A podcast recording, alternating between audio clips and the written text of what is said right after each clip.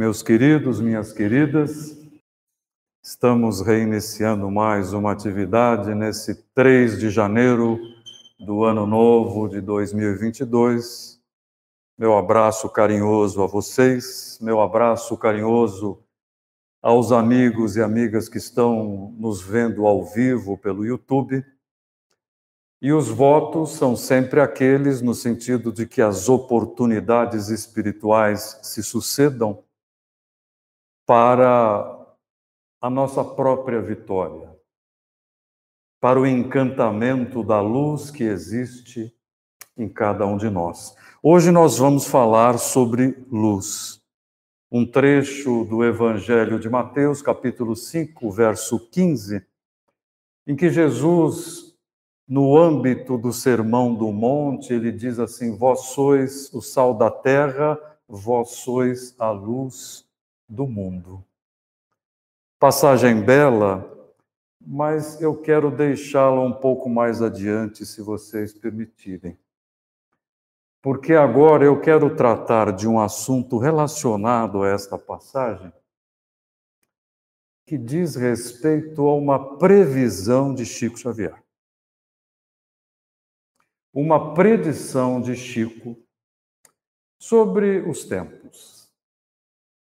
E naturalmente vocês haverão de perguntar se Chico ou se as suas obras contêm previsões, se Chico faz previsões. E eu digo a vocês centenas. As obras de Chico compilam centenas de previsões.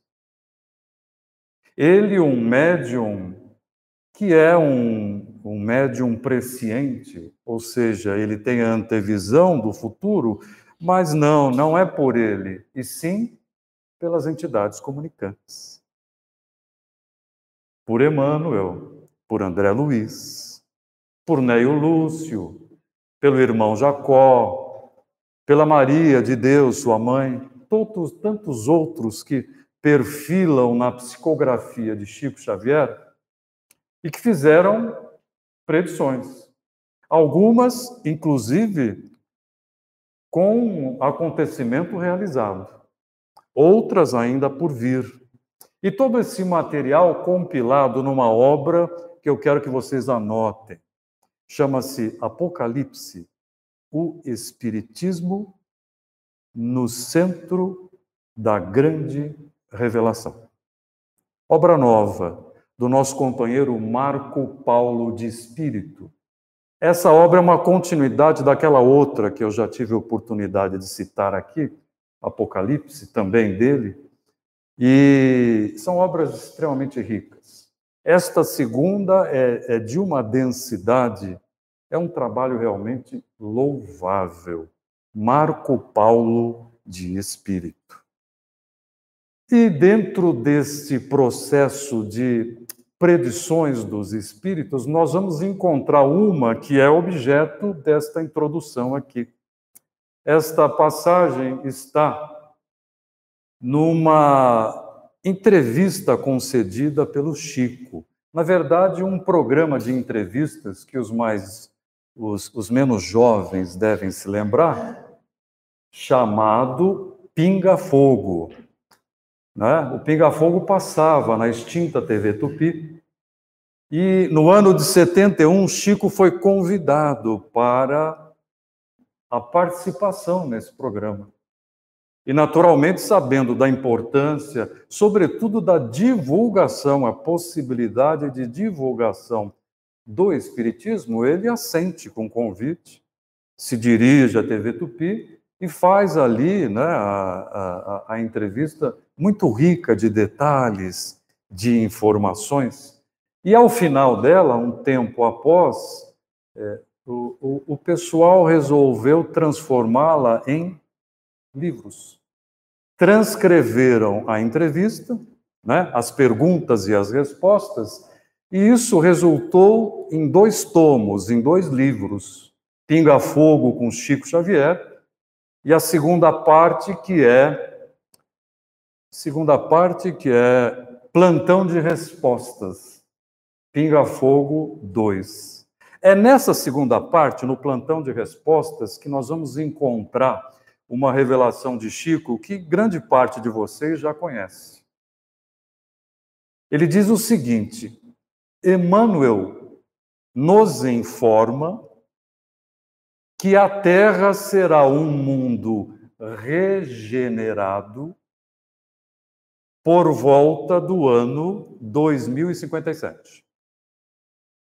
A Terra será um mundo regenerado por volta do ano 2057. Daqui a por volta de 35 anos. Vamos lembrar dos conceitos? Evangelho segundo o Espiritismo, capítulo 3. Escala evolutiva dos mundos. Mundos primitivos, onde se realizam as primeiras encarnações dos seres com pensamento contínuo. Mundo, mundos de expiações e provas, a Terra. Hoje nós somos um mundo de expiações e provas concluindo o nosso estágio. Aqui o mal supera o bem. Ainda. E depois, mundo de regeneração. Para onde estamos indo? O que acontece no mundo de regeneração? Nós começamos a perceber os primeiros laivos, os primeiros sabores da felicidade. Não é a felicidade completa, não. Mas são os primeiros odores. Nós nos refazemos nesse bivac espiritual e passamos a sentir determinadas emanações que são muito mais qualificadas do que essas com as quais nós convivemos.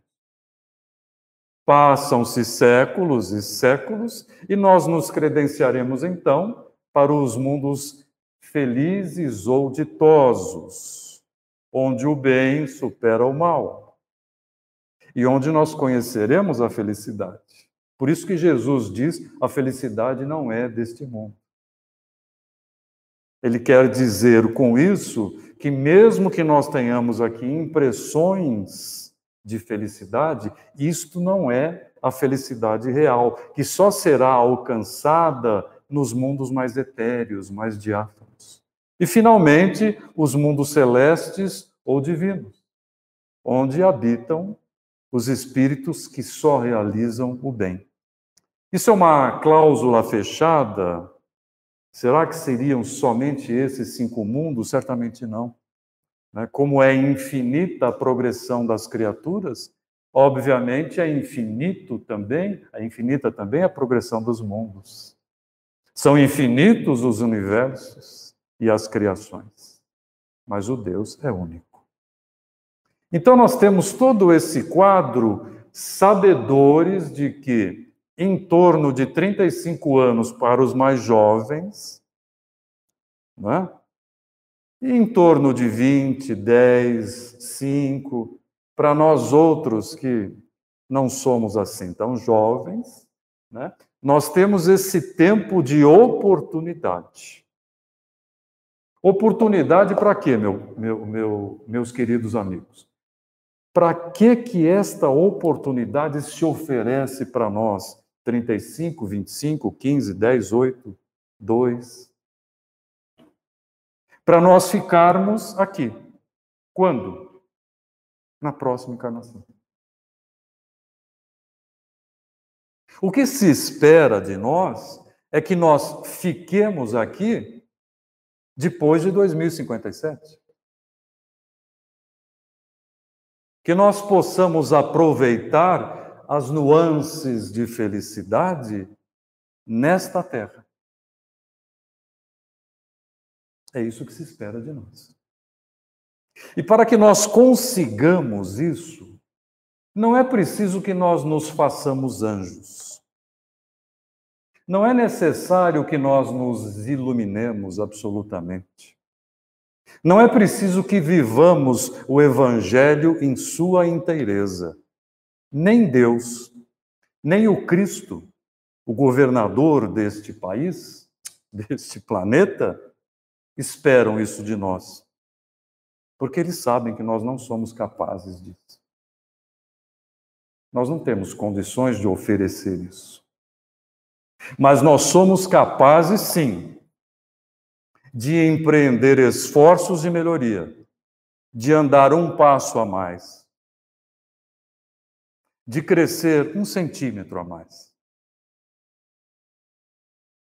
de renunciar a coisas que já não deveriam mais fazer parte do contexto das nossas existências e de integrar a elas outras tantas que já deveriam ter sido colocadas em prática há algum tempo.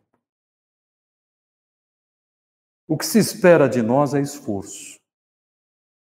É projeto iluminativo para daqui a 100 anos, daqui a 150 anos, nós podermos voltar a esta terra regenerada. Mas e se eu não quiser isto?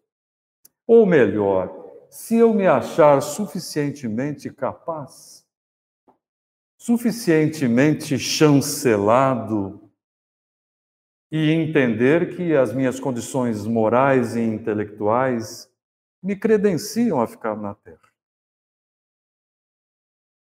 Será? Será? Vocês pagariam para ver? Alguns pagarão. Eu, humildemente, do meu lado, pego a minha enxada e vou capinar. Não sei quanto eu vou conseguir diante das minhas enormes limitações, mas eu vou capinar. Não pelos 35 anos, mas pelos 19, 18 que me resta.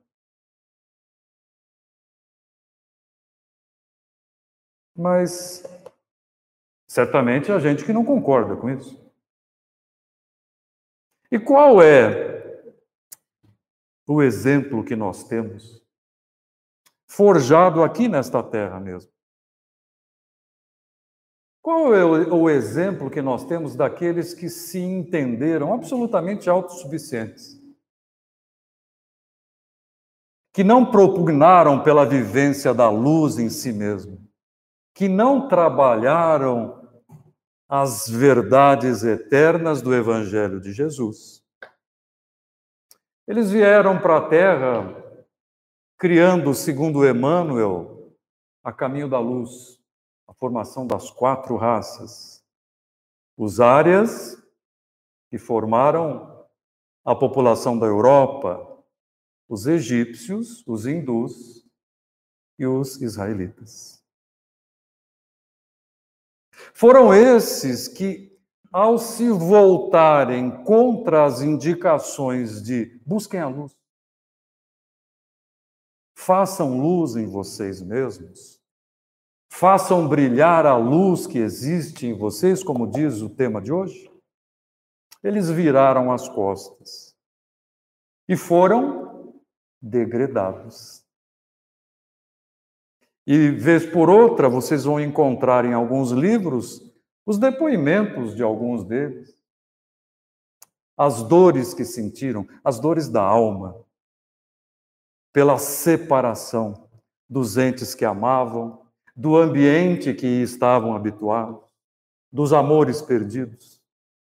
Essa é a raça adâmica, que já está sendo forjada em outro planeta com aqueles mais recalcitrantes que viraram as costas aqui. Muitos terrícolas já foram encaminhados. Maldade? Não, sintonia. É trabalho de sintonia. Permanecem os que trabalham mais ou menos no mesmo tipo de faixa vibratória. Essa é a lei. E então nós temos um processo muito claro que nos conclama a fazer uma decisão, a tomar uma decisão. Eu estou seguro de mim no que se refere à continuidade? E se eu não estou seguro, que tipo de atitude eu devo tomar? Eu sempre sugiro que, em momentos cruentos, em momentos em que as decisões são árduas, eu sugiro escrever. Se você precisa planificar decisões, escreva, traga para o mundo da sensibilidade, dos sentidos, traga para os olhos, traga para o mundo grosseiro, porque nós somos grosseiros. E aí trabalhe lá as hipóteses em que nós podemos ser um pouco melhores, um pouco mais proativos, um pouco mais auxiliadores, um pouco menos egoístas, um pouco menos orgulhosos. Enfim, nós vamos trabalhando no papel aquilo que é preciso ser feito nas nossas personalidades. E aí, olhando tudo aquilo, eu sugiro o seguinte: comecem pelo mais fácil. Não vá no mais difícil, porque o mais difícil nós não conseguimos e ele destrói todo o resto. Então, se você tem lá as dificuldades X, Y e Z, olha, olha a alta conta que eu tenho em vocês. Vocês têm apenas as dificuldades X, Y e Z. Não é? Vocês são quase perfeitos. Mas digamos o seguinte: que vocês quase perfeitos, X, Y e Z. Qual é a mais difícil? Z. Qual é mais fácil? X. Vá nela. Porque você trabalhando a dificuldade X, você cria a luminosidade mínima suficiente que vai te dar coragem para o próximo passo. Eu consegui, eu sou capaz. Ela vai iluminar o Y e o Z para você poder entender de que forma eu ataco isso. Quais são os melhores instrumentos pessoais que eu tenho para atacar Y e Z que tisnam a minha personalidade? E que podem ser um obstáculo para o meu crescimento. Então pensemos nisso. A nossa iluminação depende apenas de nós. A nossa iluminação trabalha necessariamente com a consciência e a atenção para que nós, no momento oportuno, possamos nos preparar e dizer o seguinte: agora é minha hora de retorno à terra regenerada. E que Deus nos abençoe. Nós precisamos. Então, Caminho, Verdade e Vida, capítulo 76, Edificações é o título. Vocês sabem que esta passagem é uma passagem muito bonita de um dos maiores discursos que a Terra já produziu. Chama-se Sermão da Montanha. Sermão da Montanha começa com as bem-aventuranças. Depois ele chega nessa parte que vós sois o sal da terra, vós sois a luz do mundo. E ele se complementa com a prece dominical, o Pai Nosso. Existem, é claro, outras outras manifestações profundamente eh, belas de Jesus, mas o Sermão do Monte é algo que toca os corações de todos nós. Então Mateus, traduzindo a palavra de Jesus, diz o seguinte: Vós sois a luz do mundo. Não se pode esconder uma cidade edificada sobre um monte. Nem se acende uma luz para colocá-la embaixo do alqueire, de um caixote. Mas sim sobre o candeeiro, a fim de que brilhe a todos os que estão em casa. Assim, brilhe a vossa luz diante dos homens, para que vejam as vossas boas obras e glorifiquem vosso Pai que está nos céus. Sejamos nós a luz do mundo. Esta menção Jesus se dirige aos seus apóstolos e discípulos. Doze apóstolos, 72 discípulos. Ele está conclamando essas criaturas a serem os arautos do seu evangelho, os divulgadores da palavra de Jesus, mas não só, os exemplificadores da ética cristã. Os discípulos e apóstolos devem ser o exemplo da prática dos imperativos deixados por Jesus. E eles foram. Porém, a lição não se estanca no tempo, no século I. Ela caminha por 20 séculos. E nós todos, hoje, que de alguma forma conhecemos e que de alguma forma vivemos o Evangelho de Jesus, somos os seus discípulos. Sendo discípulos de Jesus, o nosso mistério, o nosso mandato é levar a luz. É colocar a cidade, o conhecimento que temos no alto, no monte. Moisés subiu ao monte para receber os dez mandamentos. Jesus subiu ao monte para discursar sobre esse sermão. E era sempre, e normalmente era o que ele fazia quando ia dar as suas diretrizes àqueles que o seguiam. Ele subia ao monte numa simbologia de proximidade com Deus. Estar mais próximo de Deus. Criar a luz e elevar a cidade ao alto é obrigação de todos os apóstolos, de todos os discípulos e não colocar a luz embaixo do candeeiro, ou melhor dizendo, embaixo do alqueire, para quê? Para abafar a luz?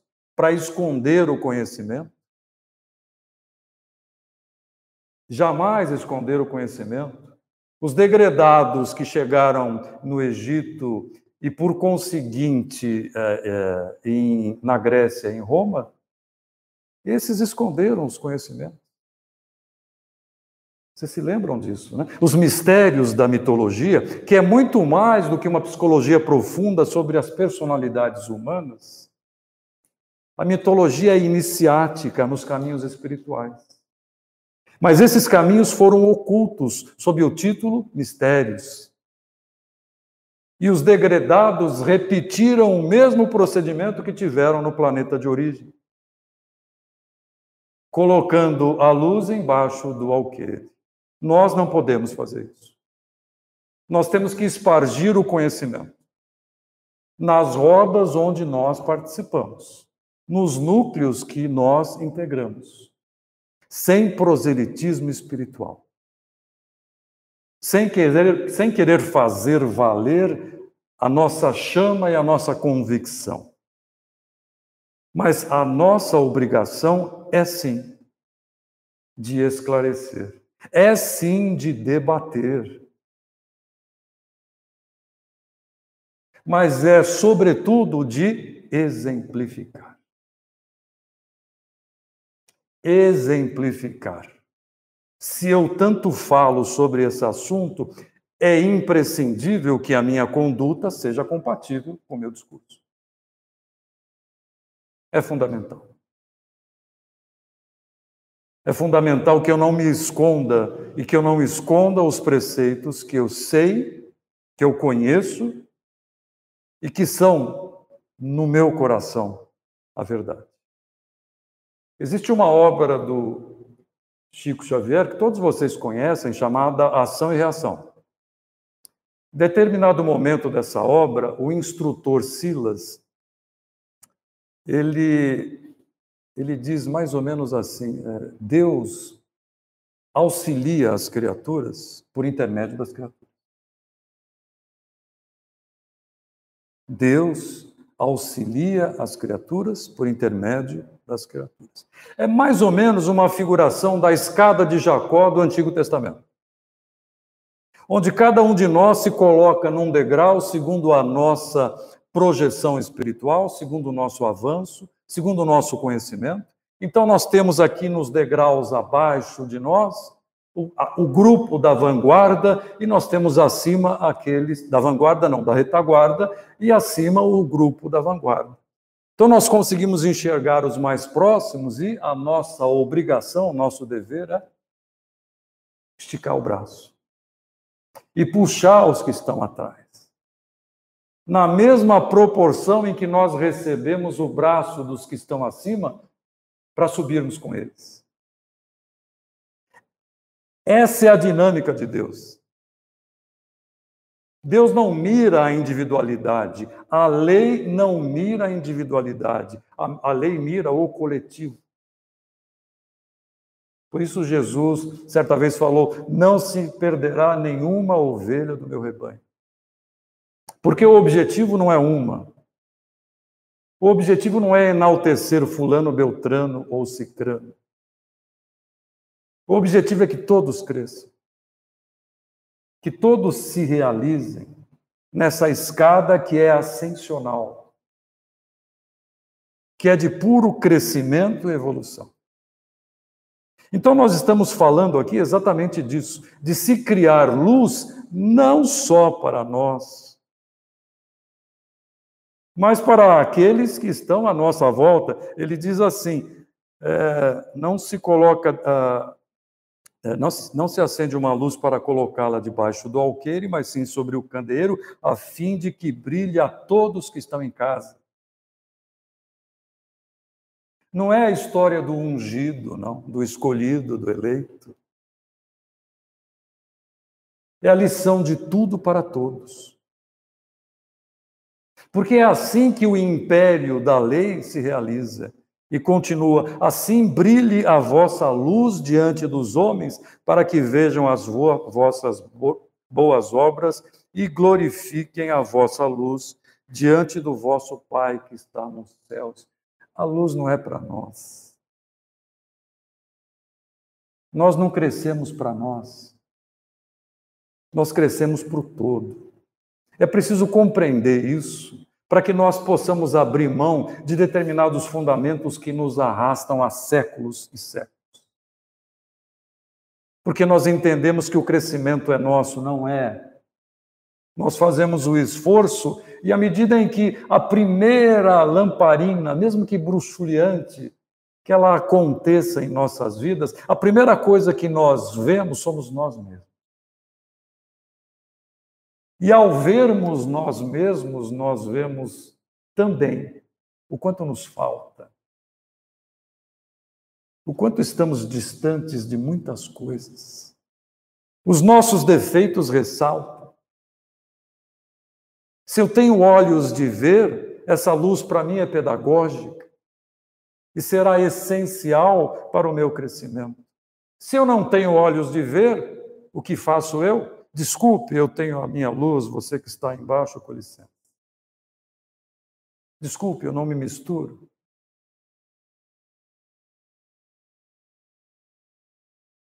A maturidade vai nos levar a esse entendimento. Vai nos levar ao entendimento que fazer brilhar a nossa luz é essencialmente realizá-la em coletividade, em comum, com aqueles que estão aqui embaixo e com aqueles que estão aqui em cima.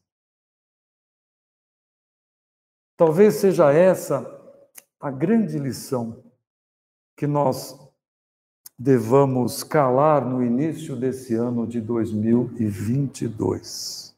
Lembrando-nos que, que nós somos capazes de realizar a luz em nós cada vez mais, mas que também precisamos dividir esta luz, socializar esta luz. Porque este definitivamente é o caminho para a glória da lei e, por conseguinte, para a nossa própria glória. Eu espero que todos vocês tenham um ano cheio de riquezas, as mais especiais.